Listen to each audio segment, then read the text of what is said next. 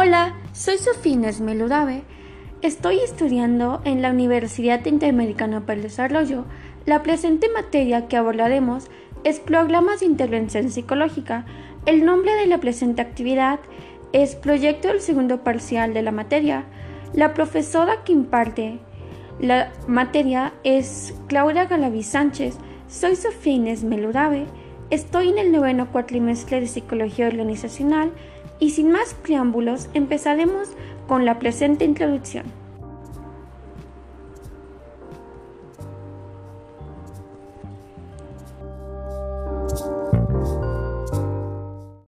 A continuación, veremos la presente introducción.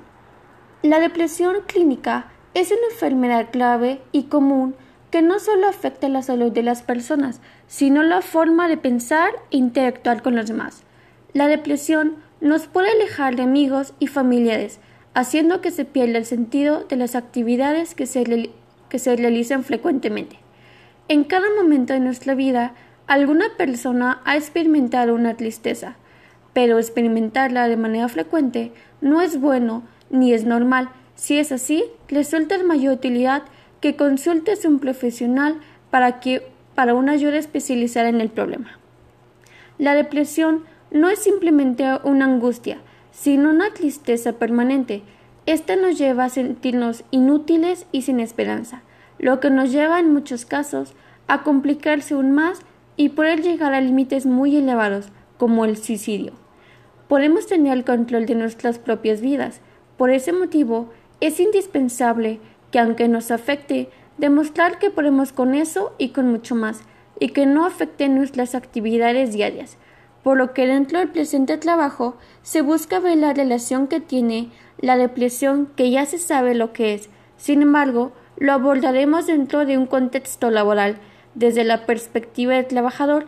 Dentro del presente trabajo, tiene como objetivo vislumbrar la importancia que tiene la depresión como un factor que afecta la salud del trabajador, por lo que dentro del presente trabajo cuenta con la presente introducción donde se busca abordar un poco el tema que se abordará, un desarrollo donde se, aborda, el tema a profundidad, así como una breve conclusión del tema como las bibliografías consultadas. Sin más preámbulos acerca de la realización del presente trabajo, vamos a ello. A continuación, empezaremos diciendo el desarrollo de la presente actividad. Dentro de este trabajo, empezaremos hablando de cómo afecta la ansiedad en el ámbito del trabajador, empezaremos diciendo que aquellas personas que sufren depresión se comportan de manera poco usual tanto en su vida como dentro del trabajo.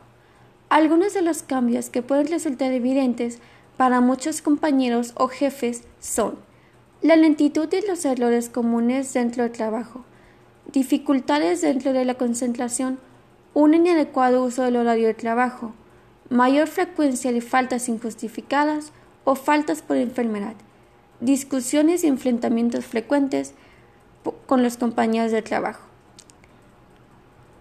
La depresión puede tener varias consecuencias para poder desempeñar las actividades a efectuarse cada actividad afectada en su vida diaria.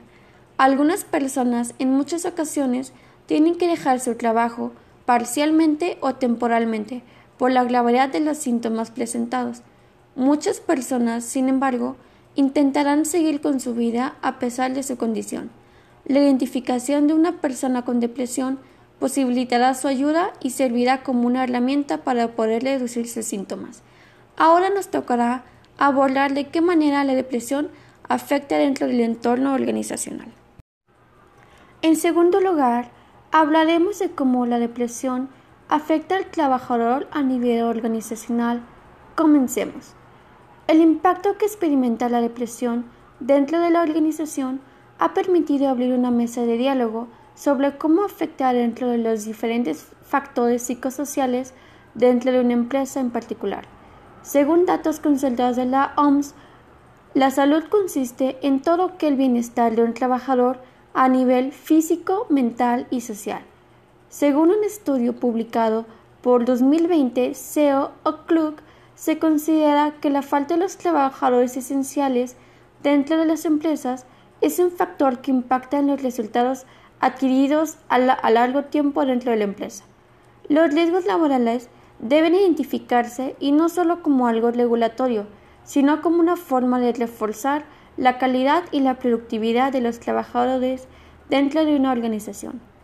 Al estar en un trabajo a distancia, un reto fundamental resulta en la confianza en sí mismo, de poder adaptarse a esta nueva forma de trabajo y esta forma de poder realizar una autogestión. Por su parte, las organizaciones deben visualizar el análisis y la implementación de nuevas técnicas para no solo fijarse en la productividad de una empresa, sino como una forma de vislumbrar el rendimiento de los empleados y cómo se sienten en su interior.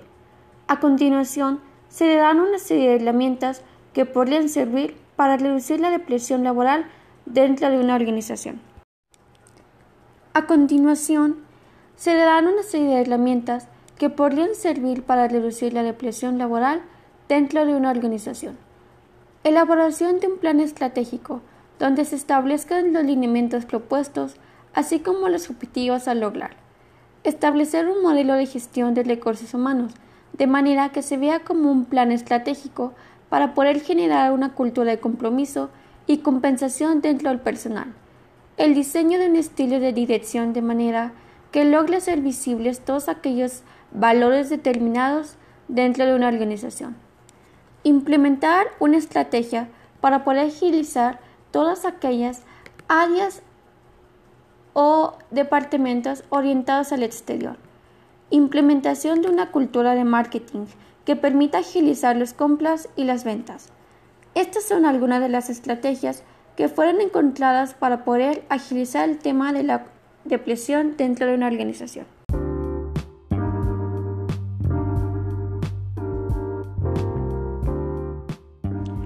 Para poder finalizar este trabajo, comenzaremos diciendo que la importancia de la salud psicológica radica en que es una forma de apoyo dentro de nuestra vida que nos induce a la forma de pensar y de actuar en la toma de decisiones cotidianas.